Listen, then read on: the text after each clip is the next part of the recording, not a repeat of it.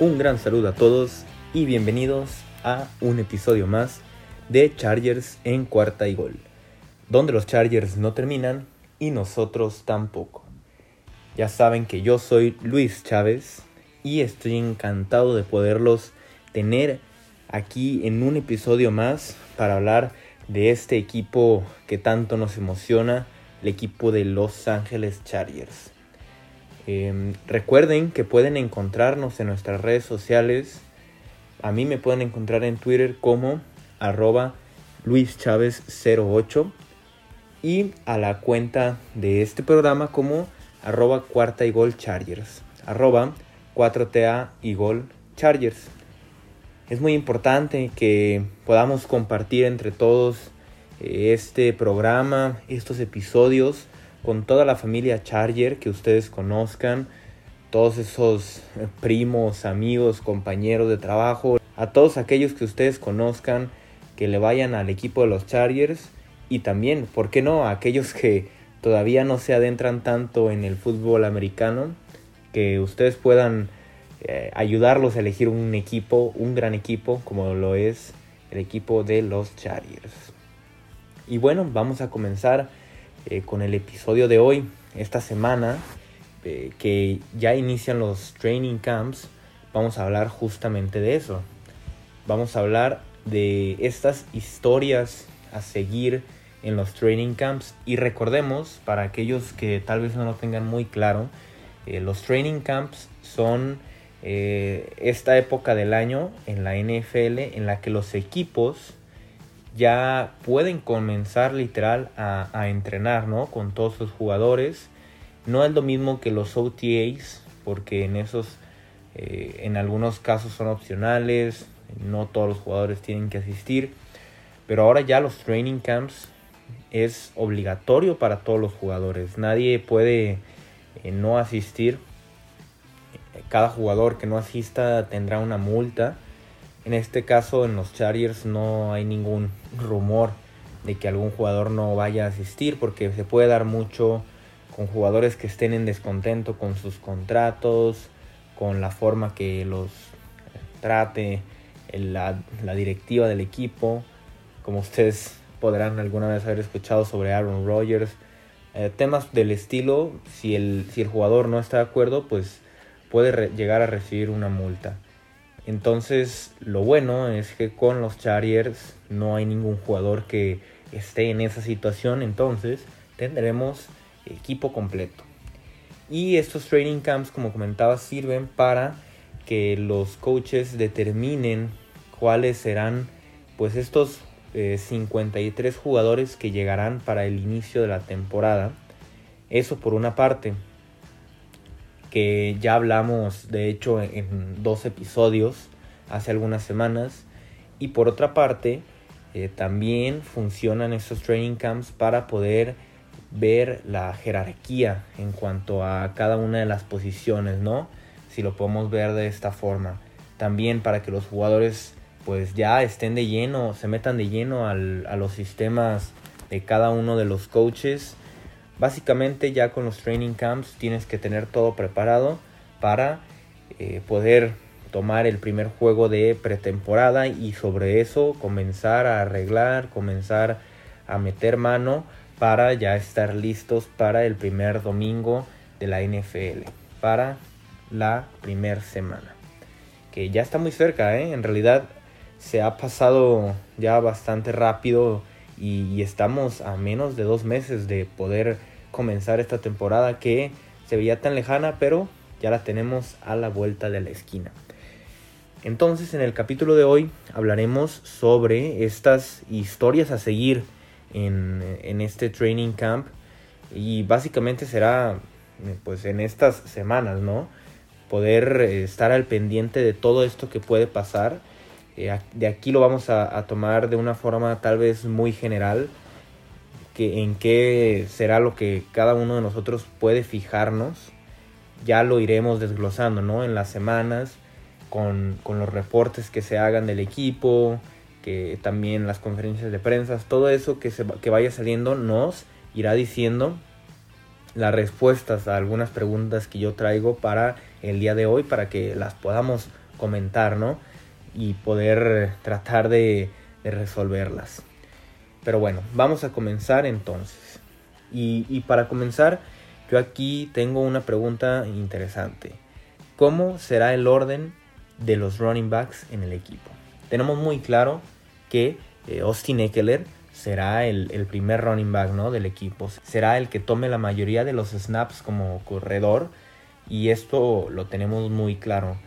Ahora falta saber eh, de qué forma se van a acomodar los tres corredores restantes. Estamos hablando de eh, Larry Roundtree, Joshua Kelly y Justin Jackson. Aquí aclaro que no es seguro que estos tres corredores vayan a estar, pero eh, todo lo que yo voy a, comentar en este episodio será tomando en cuenta lo que hicimos hace algunas semanas con esta predicción del roster de 53. En esa predicción yo comentaba que pensaba que se iban a quedar estos cuatro corredores en el roster. Entonces, ¿cuál será el orden que, mm, el equipo tendrá o qué rol tendrá cada uno de estos corredores?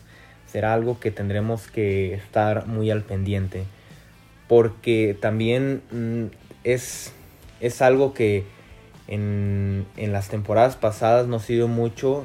Me refiero a la utilización de Austin Eckler como corredor de tres downs y sobre todo en línea de gol. Entonces podremos tratar de figurar quién será este corredor que esté en el segundo puesto, ¿no?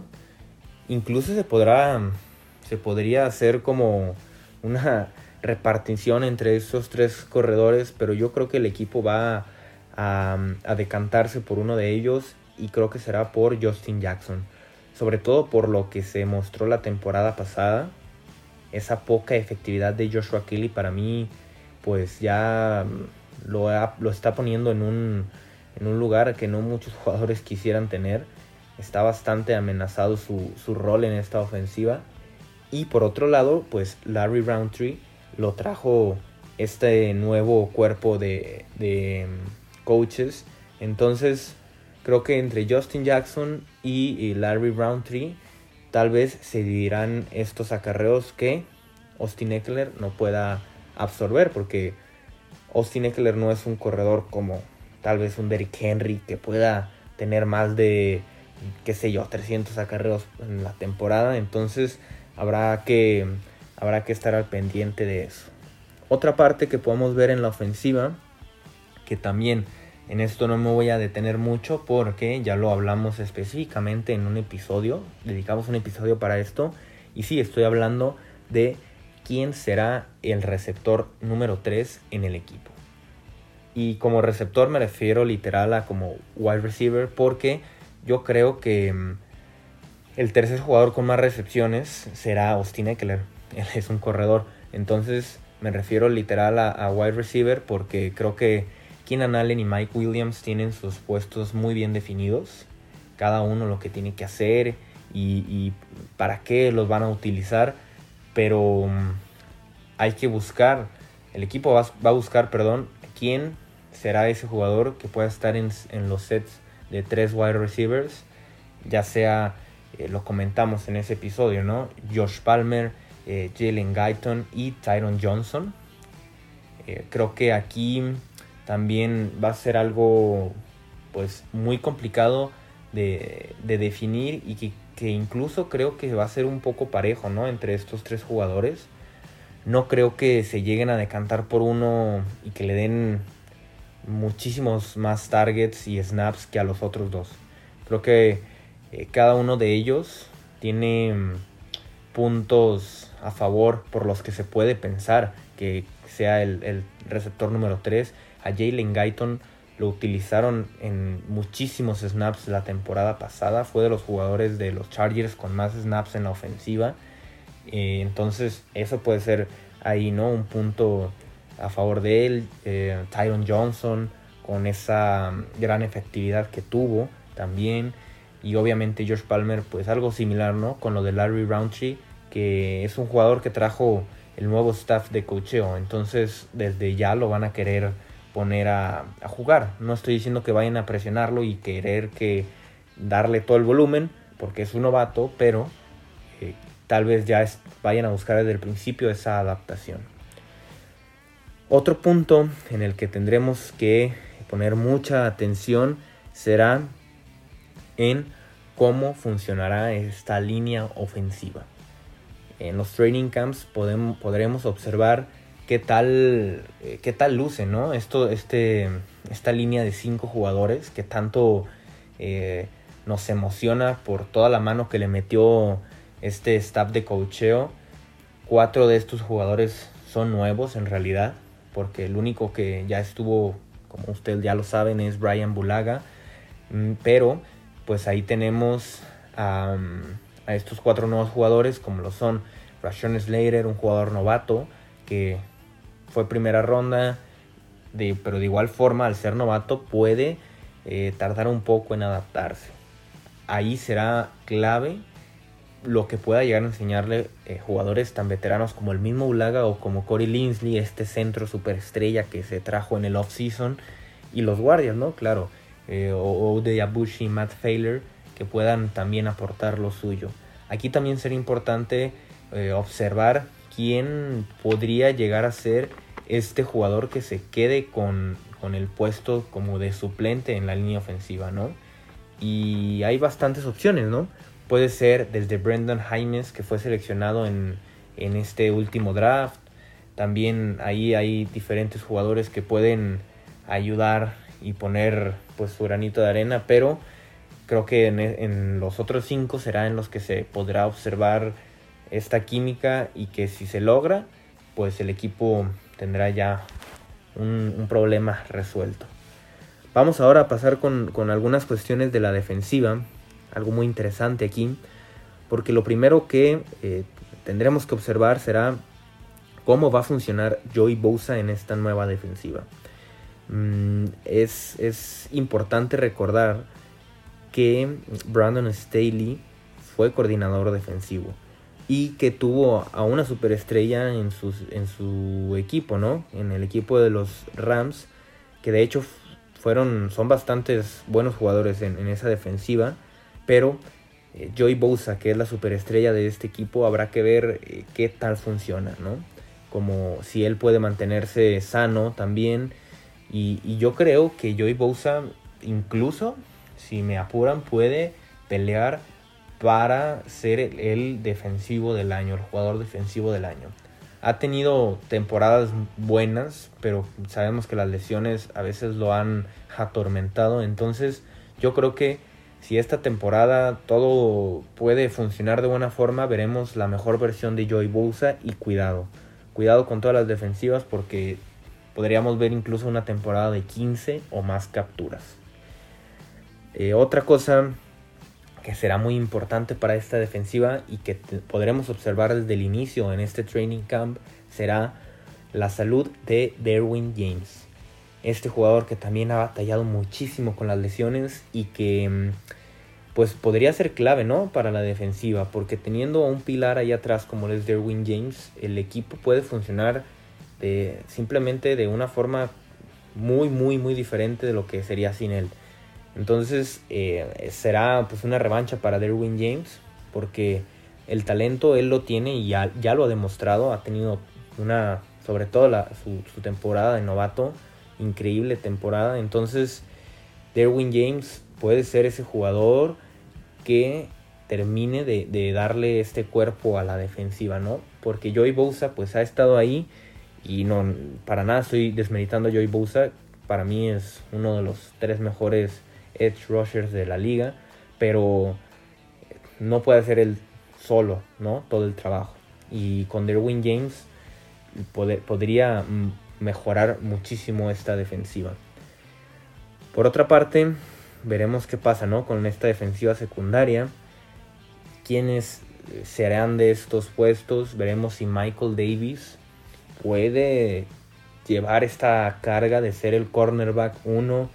Veremos qué tanto se puede familiarizar a Sante Samuel con esta defensiva también. Qué tal su adaptación. Eso es algo que también se ve luego, luego en los training camps.